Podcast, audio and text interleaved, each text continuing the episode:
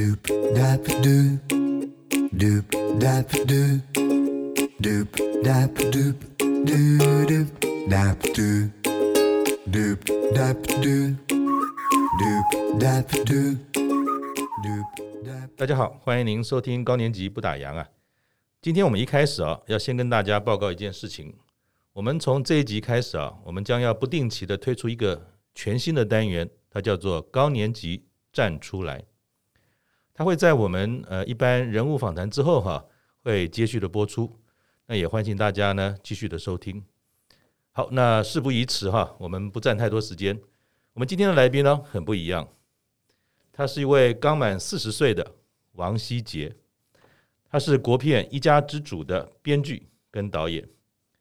为了这部作品啊，《一家之主》，他投入了七年呢，去了解熟龄人士的处境、心情。所以啊，我在看这部电影的时候啊，包含您本身如果有机会去看的话，会看到不少片段啊，都会让你会心的一笑，哈哈大笑。因为我在里面也看到了不少我们家，尤其是我过世的老爸的影子哈。那你有想象过像我们这种啊，半老不老五六十岁左右的叔叔伯伯阿姨啊，在我们的下一代和年轻人眼中呢，到底是怎么样看我们呢？他们对我们有什么样的疑问、期待，或者是祝福呢？好，那我们就今天哈，我们从电影看人生，欢迎导演王希杰来和我们聊天，分享他是怎么样看我们高年级，让我们上下两代哈有更多的了解。希杰，你好。你好，主持人好，各位听众朋友，大家好，我是王希杰。希杰，嗯，我很好奇哈，刚才我们一一进门的人这个聊天。你今年刚满四十岁，对，可能还多一点点，是太诚实了？可是你的你的编剧啊，你的剧本，你花了七年的时间。我如果把四十一减七大一点啊，你也是三十几岁出头哎，嗯，三十岁出头的年轻世代，嗯，为什么会去考虑这样的一个题目呢？嗯，um, 我觉得大概要分好几个层面来讲。嗯，第一是说我我自己成长过程中当中，我跟我父母感情很好。嗯，那但是我感觉到，像我爸爸是长子，妈妈是独生女。嗯，然后他们都要负责奉养他们的父母啊，照顾兄弟姐妹，然后还要帮助儿女成家立业。嗯，那我就感觉，就是台湾的战后婴儿潮世代，就是熟龄爸妈，我觉得表面上看起来好像。经济起飞有他们，经济的繁荣有他们，可是我觉得他们有一些是心里面的苦是不会讲出来的。嗯，就感觉他们有他们的寂寞跟失落感。嗯哼，然后站在他们那一辈人都会觉得说：“哎，我就是要独自面对这一切。”他们很少会把心里面的感受讲出来。嗯，那我觉得作为他们的女儿，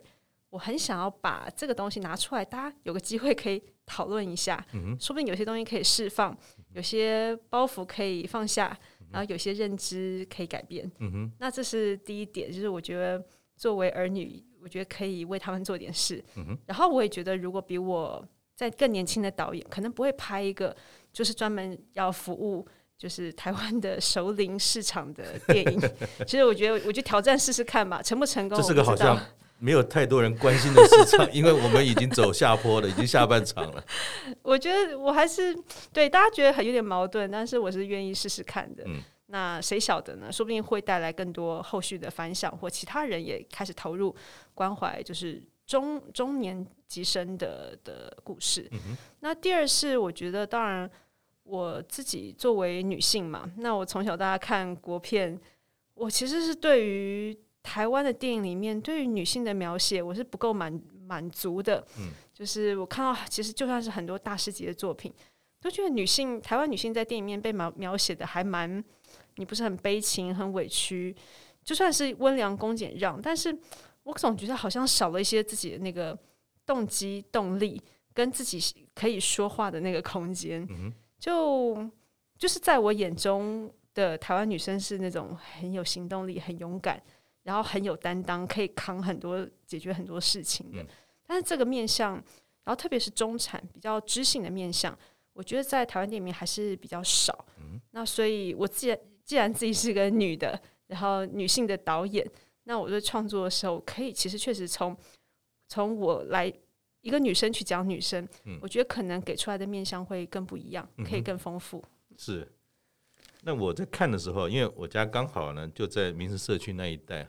其实我在看的时候觉得好熟悉，尤其有一幕是在一个银行里面的提款，嗯，这不就是我家旁边那个玉山银行的那个门市吗？所以有没有什么原因你在取景的时候，在民生社区这一带的画面特别多？确实是因为我小时候就住在民生社区的富锦街上，哦，是是是，那，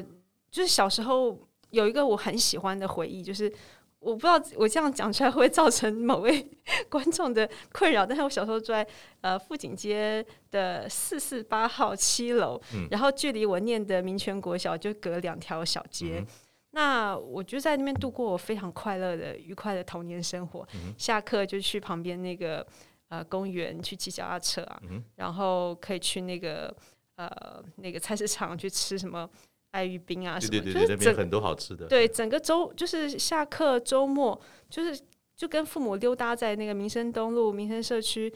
我觉得就是我童年很棒的回忆。嗯，所以他对我来讲，当然是说像是圆我心中的一个梦，就是我描绘了我小时候成长的空间，然后父我父母的的人生的一些重要的片段。嗯那另外一方面也是因为我觉得三十岁的我，嗯、我觉得那当时我肯定是个愤青，对。现在不是了吗？呃，现在有点老了，心境老了很多。就是我觉得，觉得台湾进步的太慢啦。嗯、然后觉得，如果你去，你你每一两年你去香港，你去世界上其他的，你就去大陆或其他国家，嗯、就觉得大家的变化很快。嗯、可是你会觉得，怎么台北？好像这二三十年来没什么不同，时间凝结的。对，就是各方面，我觉得在产业啊，然后工作节奏、人跟就整个市容速度改变都很慢。嗯、我当时很着急啊，嗯、然后我就觉得有一个期许是，我很想要这个都市可以快，嗯，不管是价值观、你的节奏各方面可以进步快一点，人与人之间的理解可以快一点，嗯、就是很想要推进的一种感觉很强烈。对，但是，嗯，对，到了现在这个年纪，我觉得在人我自己进入中年之后，我是非常感谢那些 永远不会改变的那些人事物，嗯、它会让我觉得哇，也有些事情不改变是非常非常美的事情。所以这个是不同的年纪看同一件事情会有不同的感受。你你刚才讲到，就是说，在您作为您的专业在电影这个领域啊，很多描述台湾的女性，好像你觉得有些面貌。是缺少的，并没有在很多的作品当中特别提到这些，比如说台湾女性的自主，她的这些能干的一面等等，对，可能都摆了很多比较我们一般说比较呃古典典型的这种呃概念，吃苦耐劳啊等等，这是跟台湾现代的女性，包含你刚才提到婴儿潮，就是差不多在现在六十岁左右到七十岁的人，是，其实他们在呃台湾快速成长的过程当中。他们也受到良好的教育，嗯、他们也为家、为社会也付出了很多。那是不是从这样的一个角度哈？当你在思考这个题目的时候，因为你花了七年在做这个剧本的安排嘛，哈，跟编写、呃、整个制作，就是可能编剧一开始有灵感嘛，那你会写气划，嗯、那写气划，你开始成了一个案子之后，你开始写剧本。嗯、我大概剧本的时间前前后后大概一年左右。嗯嗯嗯。然后你也做了很多的田野调查，去多了解熟龄人士的这些方方面面啊。对。当时你在做之前，可能有一个面貌，觉得你可能觉得熟龄是这样的。可是做完之后，可能发觉又有不同的地方。我不知道说你你你在做跟做之前跟做之后有什么样不同的发觉吗？哦，原来跟你想的不太一样。有一个蛮强烈的感觉，就是。当然，在这个戏里面，这个母亲，这个六十几岁的女主角，她经历了一个好像毫无察觉、毫无自觉的一个无条件的为身边所有人的牺牲奉献的一个状态。嗯、那中间她会经历一个她的呃不满跟崩溃，然后但最后她是一个全心接纳，然后有嗯，就是给的很乐于，然后很能活在当下一个状态。那这个电影它里面浓缩两个小时，他经历的一段旅程变化。可是事实上，这个东西我觉得它比较像是我自己从其实某个程度上，它有点从我自己三十岁到四十岁中间，我自己的一个体认。因为我在访问的六十岁左右的妈妈们，他们早就都已经 知天命，都看得很淡很开了。他们早就已经没就是要抱怨的那个。见山又是山了。对，没错。可能他们真的在不不爽不满的那个时候，就是可能四十岁到五十岁之间，然后小孩子最烦，老公又最不体谅的时刻。可是其实可能，如果你那个家庭还在。然后的话，那你可能磨了二十年、三十年，其实到六十岁的时候，已经已经非常知道怎么在这个小家里面跟家人相处了。对，我可以说，其实那是一个画圆的过程嘛，就是你在一开始的时候想要画一个圆，嗯，其实当你诶开始执行这个片子跟拍完之后等等，你会发现说，其实从事实上的了解，这么多六十岁左右或七十岁左右的阿姨，嗯。他们的人生其实走过了，他们并不是来怎么讲愤青也好，或者说呃抱怨也好，他曾经走过的路，反而是他知道他走过的路，他接纳了这件事，再重新看他接下来要走的日子，反而跟你原来的想象有点不一样。对，其实电影里面有一句话，这个这个女儿问妈妈，嗯，就说你怎么有办法，就是忍耐这么这么这么多？嗯，她妈妈就说，当你就是，呃，她怎么讲的？她只想说，你人忘了，一旦忘了自己，你就什么潜力都发挥出来了。对对对对，这句话其实是真正这个年纪的女性我看到的实际的样貌。嗯、那当然说，整个这个历险的过程，他讲的其实是我们女女生逐渐，我们我刚首先我是个人嘛，嗯、我成为女人，嗯、然后要逐渐成为其他各种身份角色的一个。浓缩的一个过程，会有，因为我现在身边很多是四十几岁的妈妈们，嗯、然后他们，我可能女生聚在一起，大家就在骂老公啊，抱怨小孩啊，因为压力实在太大，太多重身份在身上，嗯、然后又都是些受了教育，一心求好，嗯、希望自己能够做到最好的女性们，嗯、所以那个压力来太多的时候，其实大家都是在。畏畏战战，想说啊、哦，我怎么平衡我自己的人生？大家都还在找方法过河的那个阶段。嗯哼，对。那聊到这个哈，就是这个这个剧里面最主要的两位人物，嗯，男主人是寇世勋，是，呃，女主人就是女主角叫包起静，是啊。可不可以介绍一下他们两位？当时你在选角的时候，嗯，为什么是从他们两位来设定这样的角色？首先是包启静包姐，那她是香港的金像奖以后，是的。那以前她最常合作就是许鞍华导演，嗯、那许鞍华导演就说她其实是在香港是演员的典范。嗯、那这句话好像他就是一句话，但你要真正你合作过，你就知道什么叫做演员的典范。嗯、那他的当然他就是他第一首先表演的那个技巧跟能力。我觉得就是神乎其技。我有，我曾经有在一篇文章跟大家讲说，他那个表演的刻度好像从零到一千，你想要多少刻度，他就可以给你什么刻度。但重点是他不是做出来，他就是他的情感的包容度，他可以位移到任何一个位置，只要你告告诉他你需要什么，他就给你。那我觉得我从他身上看到，就是说所谓大家风范，他其实你看不太到他的自我。永远他都是说，我是来服务你的，你想要什么？导演你想要什么？你告诉我，我一定帮你做到。他是完完全全是在一个就是最高的高度。可是他同他既然要来跟一个新导演合作，他然后他看了剧本，他相信，然后他就是找方法想办法让希望你知道说他要来帮你，你不要不要害羞，不要怕告诉他你需要什么。然后可能有时候剧本有些。因为他毕竟是个母女的对话过程很多，有的时候我我也不是很敢肯定母女是不是真的会这样讲，我会跟他讨论，然后他永远他给我的台词就是最百分之百合理的。因为因为也也回到说你刚才讲的这句话哈，就是他好像是可以完全被克制化的一位演员，因为很多演员都有个性，但是他似乎是在你你刚才讲的那刻度可以从零到一千，再怎么细微他都做得出来，因为在这个戏当中。他有好几个角色，是。当然第一个他是妻子，是。第二个他是妈妈，嗯，第三他是个女儿，嗯，第四他又是一个老板，所以在这个这么多的多重的角色当中，好像在每一个戏的细节当谈到那个身份的时候，他好像就会从另外一个身份中抽离出来，在那个短短的当下，可能那个片段有十分钟到五分钟，嗯，就完全是那个角色就出现了，所以经你这样讲，就可以理解说，他真的是有点像是梅丽史翠普那种感觉，是就是戏精的感觉。戏精。那寇世勋，我们从小看很多人看他的戏长大的，嗯，那又怎么样选到他来表达这个老爷子的这种感觉？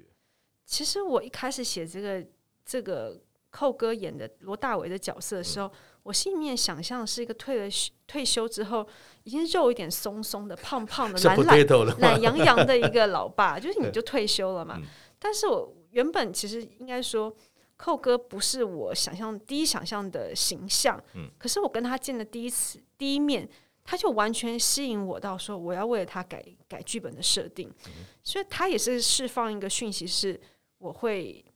不是语言的，而是在你的对话沟通过程中，他会让你知道他会帮你，嗯，然后他很尊重这个角色，很尊重的剧本，所以，嗯，当我在合作过程中，我觉得他一样就是很像这个，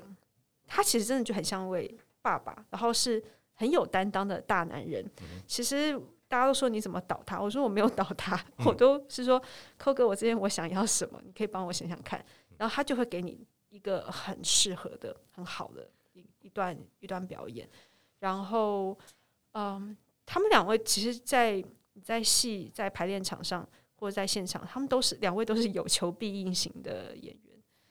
对啊，就真的就是在戏面跟戏外，我觉得就像就是像父亲跟母亲的感觉。一个是像水一样包容一切，给你一切他可以给予；另外一个他是有他的框架，你不要去。呃，你其实你不需要去跟去告诉他怎么做，你就跟他说你需要什么，他帮你创造出来。那我觉得寇哥很，就是你大概全部的观众最多人讨论就是他，嗯，因为他的角色其实是有一点点小可恶，你就觉得很就 很气，就是说怎么怎么就屁股不离开一下那个。沙发就就是因为我死都不让他站起来，就希望他就一直坐在那个沙发上，还要想很多戏要把他困在那张沙发椅上。对，然后然后说出来的话，因为他不是坏人，因为这个电影里面没有坏人的角色，可他是一他是这些角色，他都是刺激女主角去思考自己的人生或自己对待家人的方式有没有问题的，他们都是一些呃影子或契机，就一个机会。那所以其实不会有真正的坏的事情发生，而是说他只能够透过一些言行举止、一些态度，就是不会有价值观的错误。那所以都是一些可恶的表达方式。讲讲到这个可恶哈，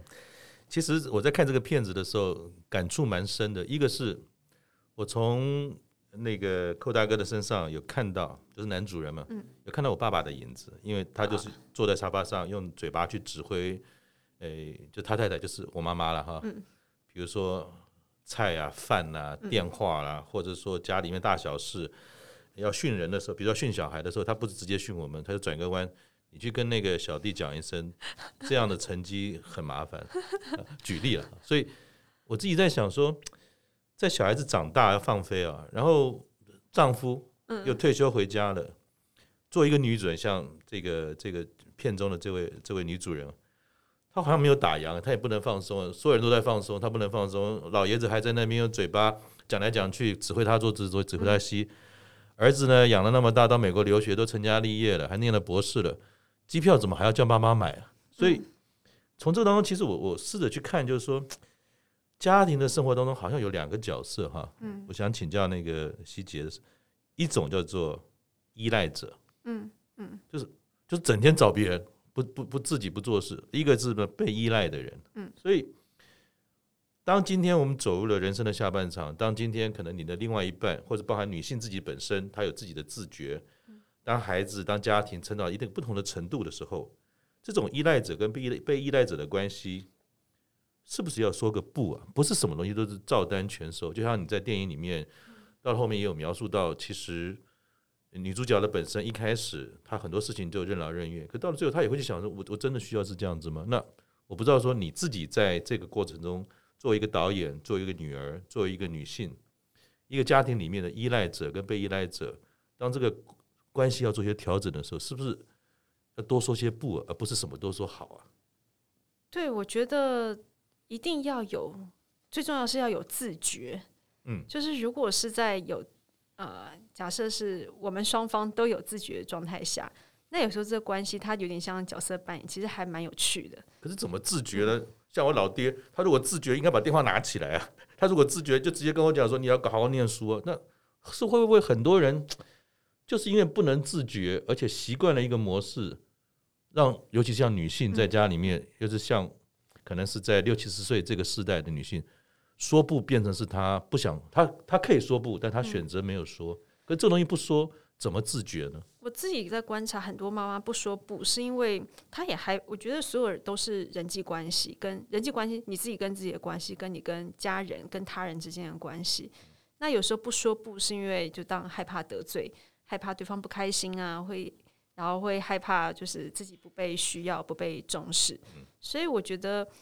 妈妈们确实是可以从这个点开始去做调整。那整个电影就是在讲叶兰心从不自觉到自觉的过程。如果他是很自觉的时候，他可以说不，他也可以说 yes，就是呃这件事情我选择，我欣然接受，那我帮你做。那他可能心里面的感受跟他是不知不觉、毫无自觉被强迫的去做，感受会不一样，他就会变成是心甘情愿跟不心甘情愿的差异。嗯哼，那我觉得我当时当写这个剧本、拍这个片。我就是很想要让妈妈们、女生们做事情的时候，都是我是自觉我，我我我自我选择我要做，那我会做的非常开心。然后你很开心，你的全家人都会很开心。然后而没有谁是觉得委屈，或是有那种就是传统的那种讲啊，我都是为了你怎么样怎么样。然后大家说我没有要你为我怎么样 怎么样啊，就是不要那个情感道德绑架这样子。嗯，所以它是一个。我觉得大家在有自觉的状态，它就是一个人与人之间可以真正沟通的开始。嗯哼，那随着你刚才讲到自觉这件事哈，那我在片中也看到了几个几个有趣的事情，就是女主角其实在年轻的时候，她其实很喜欢画画。嗯，因为呢某些原因，他其实就没有去巴黎。嗯，他选择了留在台湾成家立业。然后他有一段跟他的母亲啊的对话。说我为什么我为什么没有去？好可惜啊！他妈妈就说：“其实都是要你自己决定啊！你自己念那么多书，你自己决定，你不要问我，我也不知道啊。”所以回到了自觉，我们一个人在追求自我，嗯啊，尤其是女性，可能她更需要有自我，因为她付出了很多，为了家庭，为了小孩，好像都是帮别人在做，不是帮自己在做。可是做一个母亲，做一个妻子，有时候做一个女儿，当父母亲年纪大了。好像有一个叫做责任这件事情，他要怎么去平衡？到底是要为自己活呢，还是为别人活？为别人活，那你说为别人活，就好像又是个责任。就是这种又可以扣到说您的这个节，就是这个影片的这个主题叫“一家之主”。一家之主，还有一个是做自己的主人，这两个是不是互斥的？就是老爷子本身好像是一家之主。说一不二，说这个就是这个，那个就是那个，要太太做一大堆，他好像很开心啊，他就是一家之主，他也做自己的主人，因为他从来不需要去考虑别人在想什么。但是当今天你有一个自觉之后，你又要有这个自觉，又可能要保持做一个一家之主的角色，这两个当中是是互斥的吗？我不会觉得是互斥的，但是确实里面有一些是主动性跟被动性的。怎么说呢？就是。那个责任是，嗯，是一个普遍性的价值观，嗯，还是你赋予他的责任？嗯，这里面还是有一个主导性的差异嘛？就是，嗯，好比说我观察我妈妈，就是我妈好像是到了五十几岁了，他才突然觉得，哎，对呀，我们。我们夫妻俩就跟我爸，他们两个人都一起工作赚钱。嗯、可是为什么回到家来，主要的家事是妈妈在做？他他觉醒的非常非常晚。嗯、然后他们也有真的聊过这个问题。然后我爸说：“哎，他也没想过这个问题，因为以前他的妈妈就是奶奶就是这样照顾家里。嗯、所以我就发现，对妈妈其实也是因为受到外婆影响，外婆也是家庭主妇，他们从妈自己的母亲身上学会了。”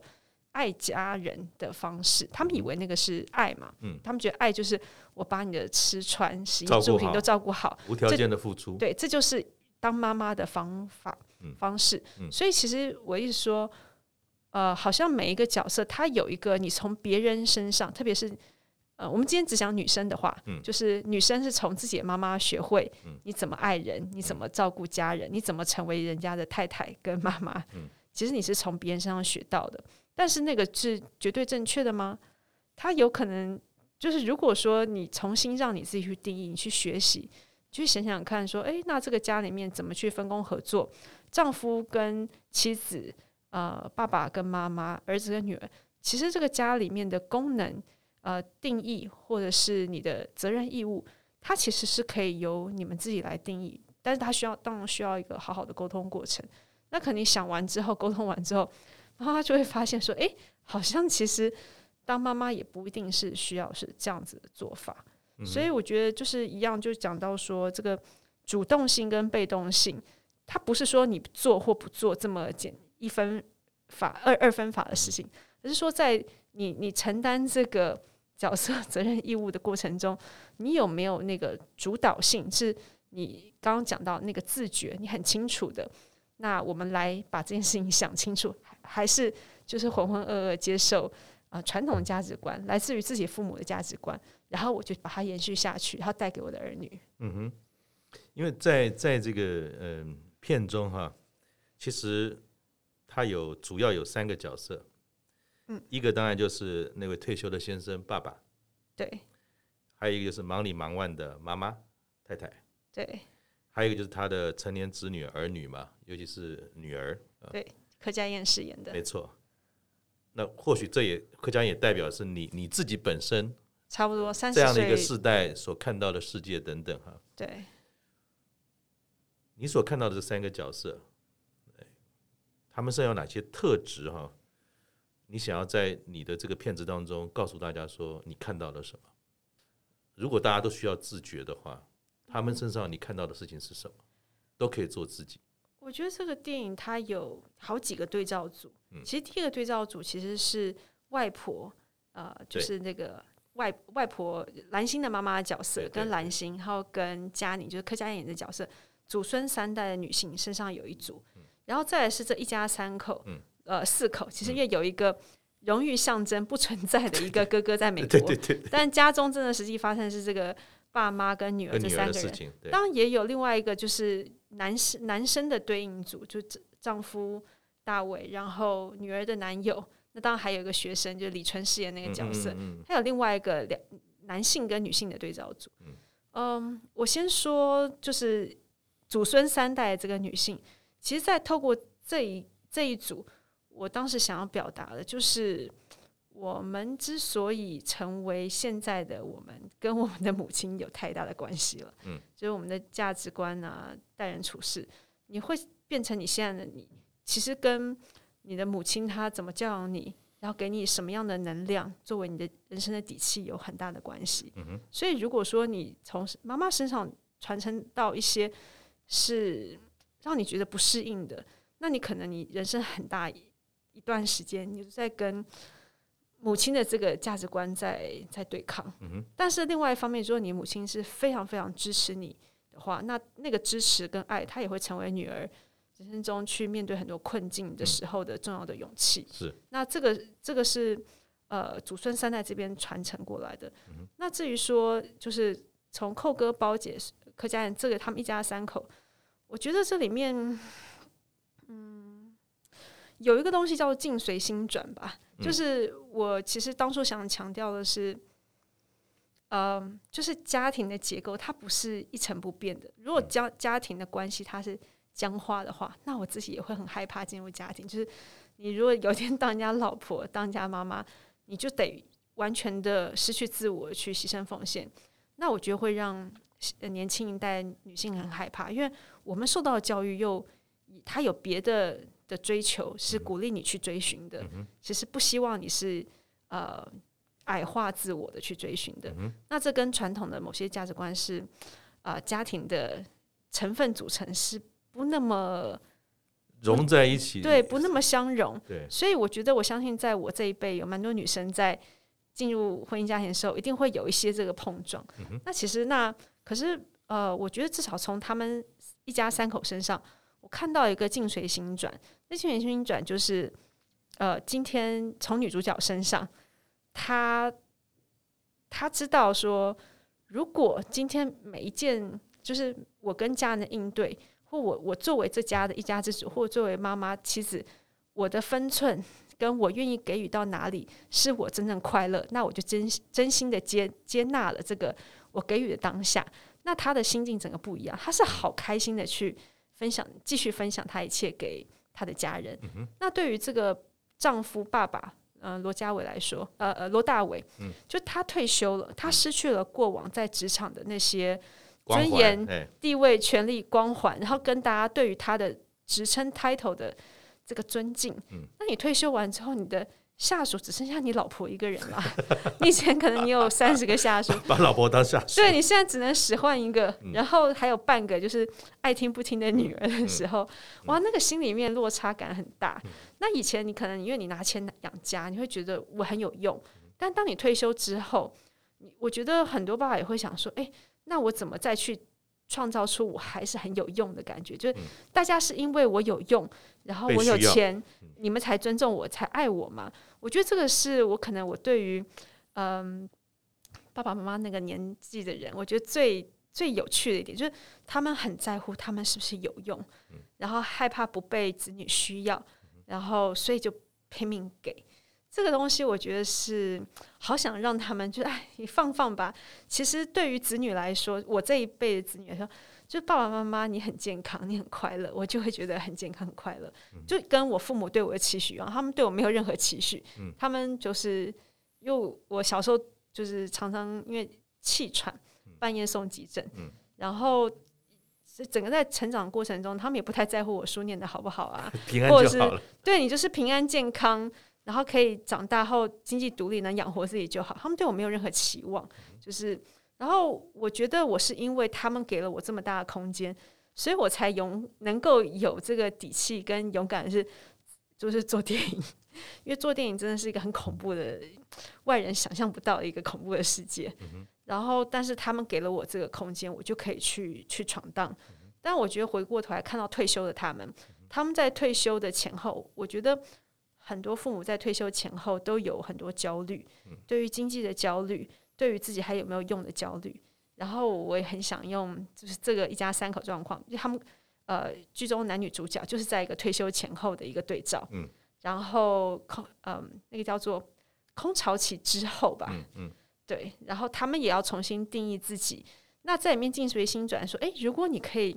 你就接纳你你现在就是这个样子，你接纳了你自己，那你的家人们也会接纳你的，嗯哼。那其实刚才我们一开始在在正式聊之前哈，我有请教你是说，老爷子这个角色其实一开始他很吸引人，但是后来大部分的是大部分的这个篇幅其实就回到了女性自觉这件事情为主。对。那你刚才提到就是说，其实女儿的很多的价值观是来自于母亲，或者女儿的很多个性啊等等，他怎么样看这个世界，其实跟母亲有关啊。那那我那你在这个片中其实也有也有描述一些男性，不论是那个儿子，或者是那女儿的男朋友等等，其实也也也好像有个脉络在在谈说，那你会觉得说一个一个男人啊，又回到男人的自觉好了，我我要替男人说说话的，这个社会其实因为台湾的女孩子实在太厉害了，我我自己从工作的过程中来看，这过去这几年我所看到的，其实女孩子比男孩子好用诶。原因是因为女孩子真的是比较心细，然后她们的能力各方面，不论做工程师也好，或者女孩子，我们都一直觉得是比较文弱、走文的、商的。其实有很多优秀的工程师或是科学家也是女士，所以慢慢的发觉说，女孩子其实她可以扛起一片天这件事情，不再只是个口号，也的确她在很多的社会上或工作上的表现比男生好。但是男生也有一个刻板印象，就是说。你一定要很坚强，你要像个狮子一样，你要勇敢。那世上有很很多人的时候是脆弱的，他是不勇敢的，他其实很彷徨的。所以我不知道说，从对照的角度上来看，你会怎么样看一个男人进入了大概人生的下半场，他在看他自己本身的自主，或者自觉，或者跟看他的下一代的男生，你怎么看这件事情？我觉得他一定也有跟这个女主角一样的这个心理过程。就是说你被社会或是被你的家长教育而成的某个面相，然后在这过程中，你会觉得说，哎，这些框架，呃，我我之所以成为一个人，跟一个男人，一个丈夫，一个父亲的一个，嗯，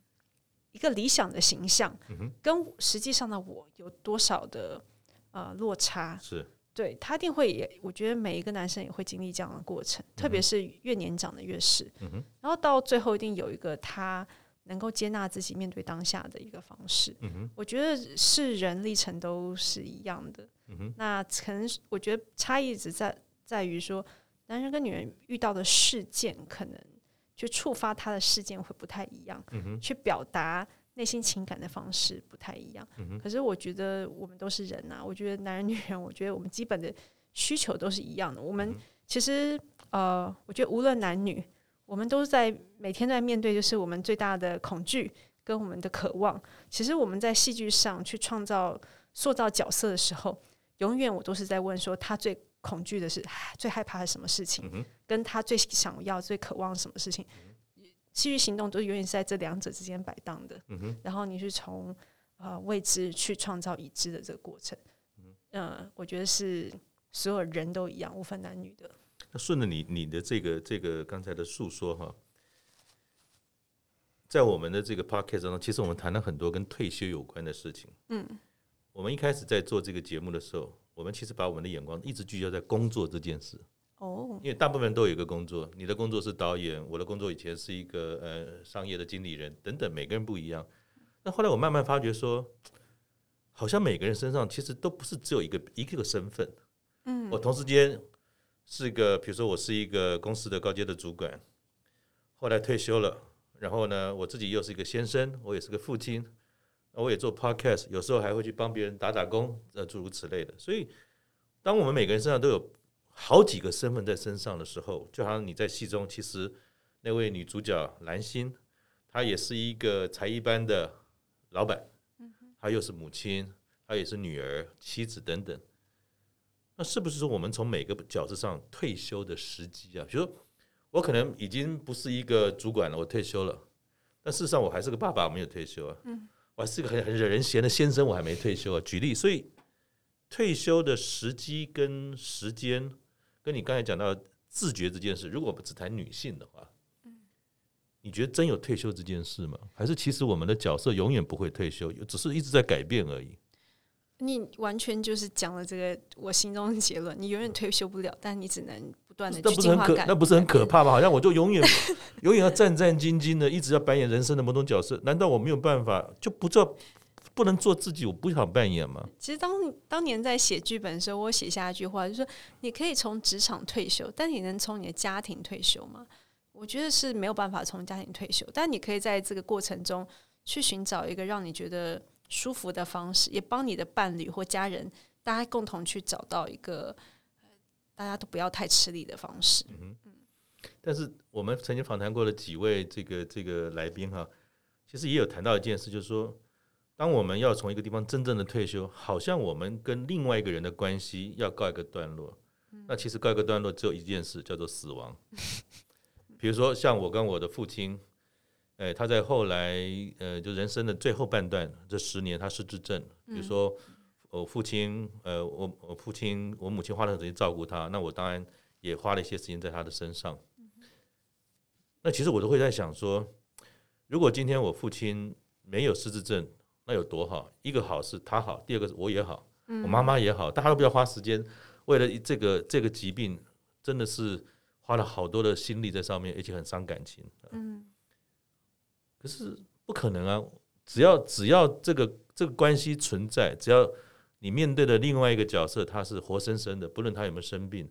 其实这好像很多事情是没有办法用退休这个角度就不见，除非你就撒手不管。只有一件事情，就是当死亡来临的时候，好像这个退休才会不见。那我也在看了一些跟你访谈的一个报道，你有提到说你的母亲，你的母亲她是一位高中校长，对，退休前的时候。然后你有提到说他在处理你呃的外婆，嗯，你外婆她也是失智症嘛？对，失智。那我不知道从我刚才谈的这个退休这件事，嗯，你有看到你母亲从你的外婆过世之后，从女儿的角色退休了吗？我觉得我自己，我不会从女儿这个角色跟退休扯上，就是画上等号，是因为我觉得这概念上，退休是一种你奉献完了一切，你要离开的那个概念。但是，因为作为女儿是一个我觉得最幸福的，全世界最幸福的一个角色，因为只有女儿、儿子，你是一个，你还是在处于大部分了，百分之九十九吧，大概就是你是一个被最能够被疼爱，就是照顾，你还是一个被受到照顾。被给予的一个是个接收方，对，对，所以你是说，哎，你离开这个接收方，我只觉得好难过，永远不想离开这个角色，所以那是舍不得退休，或者舍不得离开，而不是不能退休。对对对，那至于说其他的各种身份退休，因为都是所谓退休，都是你跟你的责任义务，你要去有所贡献的这个立场去离开。那我觉得我自己的心境是说，嗯，因为这对任何一个家庭或任何一一个人都没有标准答案，因为完全是看你的人生排序，你的 priority 是什么。那对于我来讲，呃，如果这个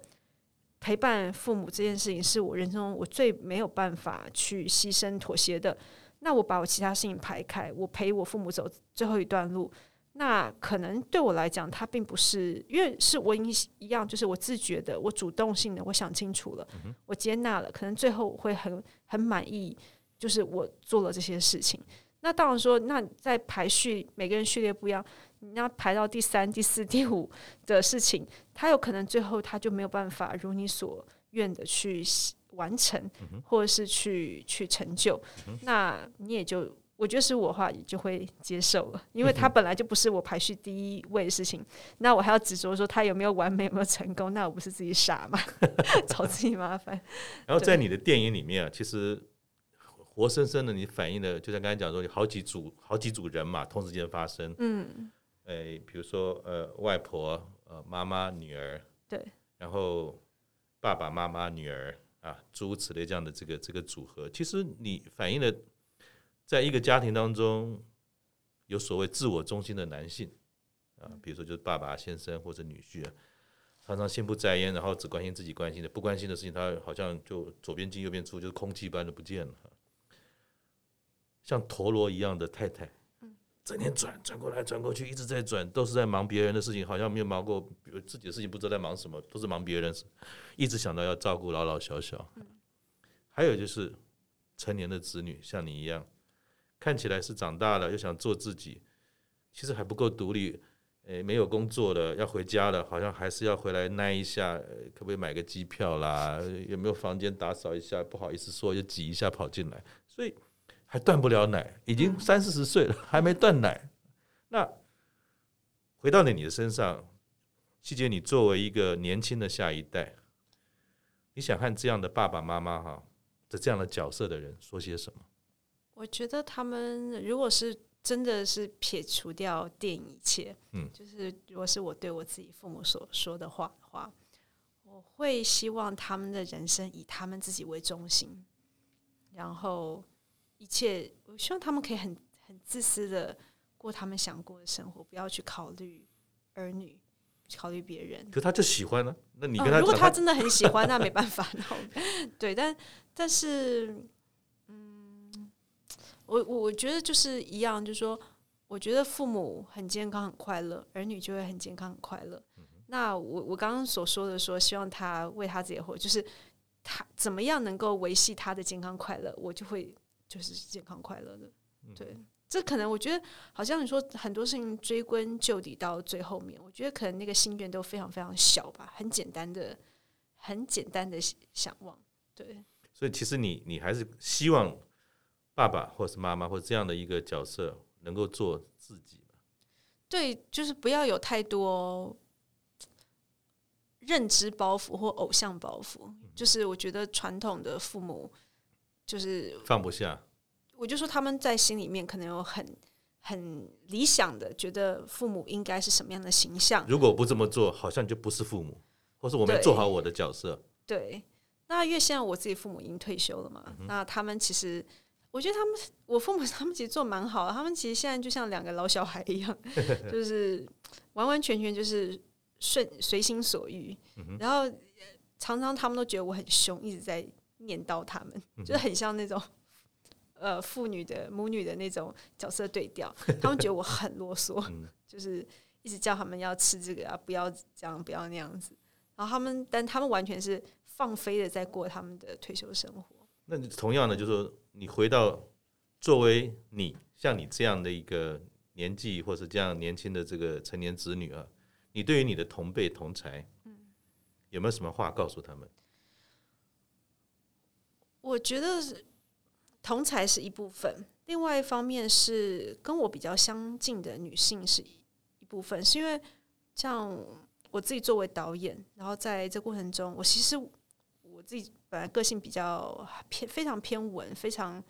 艺术性格。但是我为了要拍出这部片，我可能要先去开公司，因为我要拿就是就是政府的辅导金啊，然后去募资。然后你要去了解人间，对，要走人间，要要食 人间烟火。你要开公司，然后你要跟人相处，然后你要去了解会计，要要了解合约法律，然后你要去做计划开发，你要去走遍。世界各地各大小影展的那种创投，嗯、了解别人的产业，就这个产业大家怎么做的。然后你写的剧本，然后你要去寻找适合的艺术家跟你合作。那可能你碰到百分之八十，可能你第一次合作你就觉得不太适合，然后会觉得很痛苦的过程中，那你怎么还如何还完成能够完成这个作品呢？它里面有很多的冲突，就是你在你没有经验的时候，你会对自己有很多呃。就是很多挫败感，会有很多怀疑。就是原本我拍这部片之前，我可能是一个非常自信，觉得啊，我自己的才华什么什么什么。但是你真的你做下去，你走过了，你才知道，才华有时候就是没有用，就不是只有才华是重要，太多其他你的你的 EQ 啊，你待人处事啊，然后你的管理时间的能力啊，然后你对一些事情的怎么样做大放小的一些判断，就是。你我等于是因为这个电影，我真正的进入这个世界，认识这个世界，认识我自己的很多限制，然后也只也，但是在当这个七年当中，我也看到我自己的潜力，就是哎，我还没还没被打趴，还没死，那我我是不是在帮自己再储存一些能量，再继续？所以它是一个，嗯，它完全是一个自我探索的过程，而且我严格说起来，我没有。我没有去上过班，嗯、我就是人生就是在创作、写企划啊、写本啊，然后做小作品，嗯、所以我没有真正的在一个体制下去生存过。嗯、那进入电影圈，等于我其实我也没有从基层干过。其实从短片开始，我就是身兼制片、导演、编剧、制片、导演、编剧、剪接，嗯、然后一直以来都是做那个很核心的位置。可是很核心的位置，其实我缺乏了很多与基层呃，就是。直接工作的这些历练，它等于我一切都是在做中学。那其实包含了所有的技术。你说剪接这件事情，我看看书学的；制片这件事，看书学的。那剧本这件事，从因为以前我是剧场剧剧场的科系毕毕业，那从怎么写剧场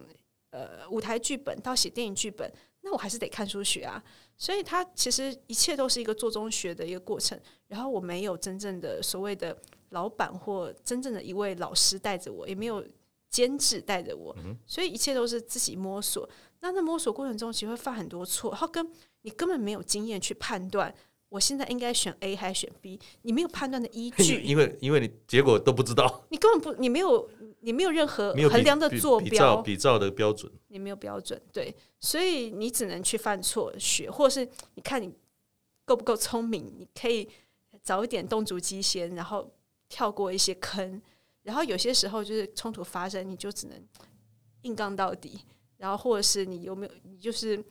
呃，你要么你就是放下，然后境随心转就算了。另外一种就是一种是你知道无论如何你不能妥协的事情，你就是死磕到底。嗯、那死磕到底的过程中会死掉多少细胞你不知道，他就是一边走一边尝试，然后也看自己成长的过程。所以说，呃，那因为我是。女生导演嘛，那我觉得男生的那个大家可以一起 hang out 啊，一起玩。可是我觉得我自己蛮孤单的，我我没有，就是我毕竟我对于男生还是会有一点没有办法说像大家，因为我也不出去过夜生活啊，也不会出去 hang out，跟就是很乖的就坐在自己书桌前工作这一种这种创作者，所以有些时候资讯来源没有那么丰富，所以它就是一个你不断去做实践、实践然后检验的一个过程。那所以我可以这样讲吗？其实你拍的这部电影叫做《一家之主》，其实你刚才在讲你自己本身，好像也可以分享给跟你一样的同辈的同才，其实就是做自己的主人。是的，你你从头到尾没有在正式的上班的工工作过程中历练过，你一切是自己来。那你刚才也提到说，其实希望我们的上一代啊，就是我们父母亲，他们平安健康，做自己喜欢做的事。我觉得你点出一个重点。如果我们希望对于我们的长辈期许他们做自己，好像我们作为晚辈或是下一代的年轻人，先做好自己的主人，因为他们才有可能告诉他放下的时候，他不会找更多的理由从你身上找理由说啊，你这个还不行啊，那个还不行啊，啊，你没钱啊，没关系，那你回家睡两晚好了。所以能够做自己的主人，好像也是你试着告诉年轻人说。其实就是这样子，没有什么大道理。做自己的人就是真正的一家之主。有时候你没办法去期待你要当整个结构的主人，但是你最起码可以当你自己这个身体、这个心灵的主人。然后我觉得是无形当中，如果你很笃定，你可以影响身边很多很多一切。对，那刚刚前面讲的是说，对我可能我在职场的这个探索过程中，我没有什么 mentor，但是我觉得我。我其实其实应该是现在在发行电影在上映阶段，我认识好多很成功的女性，那她们也跟我分享她们当年怎么自己一步步走出来的过程。嗯、那我就觉得，其实女我在这部片受到好多好多女生的无条件的帮助跟鼓励跟支持。然后我甚至今天早上我在写一封信，就是因为还是希望说电影的口碑能够传出去，还能够让院线再维持一段时间嘛。然后其实几个。分别都采访过我的媒体，他们可能跟我聊完之后，他们就也很主动的在帮我介绍，说：“诶，那我觉得你可以邀请这个谁谁谁来看你的电影，她也是一位妈妈。”然后我就写信谢谢她说：“哇，我感觉我好像是好多妈妈们，就老天 老天爷赐我很多妈妈在帮助我去生这个小孩，就很多妈妈们一起在齐心齐力的在呃，就是护航这个作品，所以。”我觉得有一些很多，反而是一些精神上、心灵上，我觉得很很丰沛的回收。嗯，谢谢希杰。希杰在很短的这四五十分钟当中，其实他告诉我们，一家之主最重要的意义，不是户口的户长是谁，不是谁钱赚的最多，不是谁的声音最大，而是就是做自己的主人。然后我们也很希望说，各位听众。呃，如果您对于“一家之主”这个题目呢有兴趣，尽可能的能够到我们的这个电影院里面去支持我们年轻的这个导演希杰。现代的女性自觉，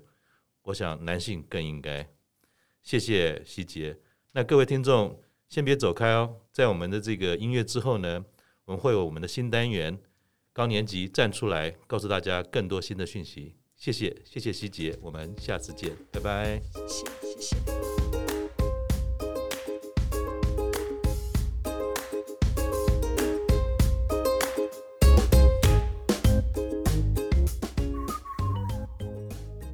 嗨，大家好，欢迎您回来，呃，继续收听我们高年级站出来这个新单元哈。这个单元我们将不定期的和听众朋友们介绍。有需要我们高年级伙伴的单位或者是活动，如果您有兴趣，也可以在节目播出的资讯页上面哈看到更多详细的资料。我们今天啊需要大家站出来的单位是一零四资讯科技。相信我们的朋友啊，一定有很多人是拥有人资专业背景的。暑假快来喽，同时也是每一年哈大学毕业生的社会新鲜人要进入就业市场的旺季。一零四想要借重您人资方面的经验跟精准的眼光哈，来协助履历表的筛选跟面试邀约，也想借由您过去丰富的经验呢，来执行其他人资例行工作或者是专案，比如说像员工满意度调查、文化推广、员工活动筹办哈，还有离职分析等等，也会依照您的专业呢来做必要的弹性安排。这个工作需求的时间呢是六月到九月，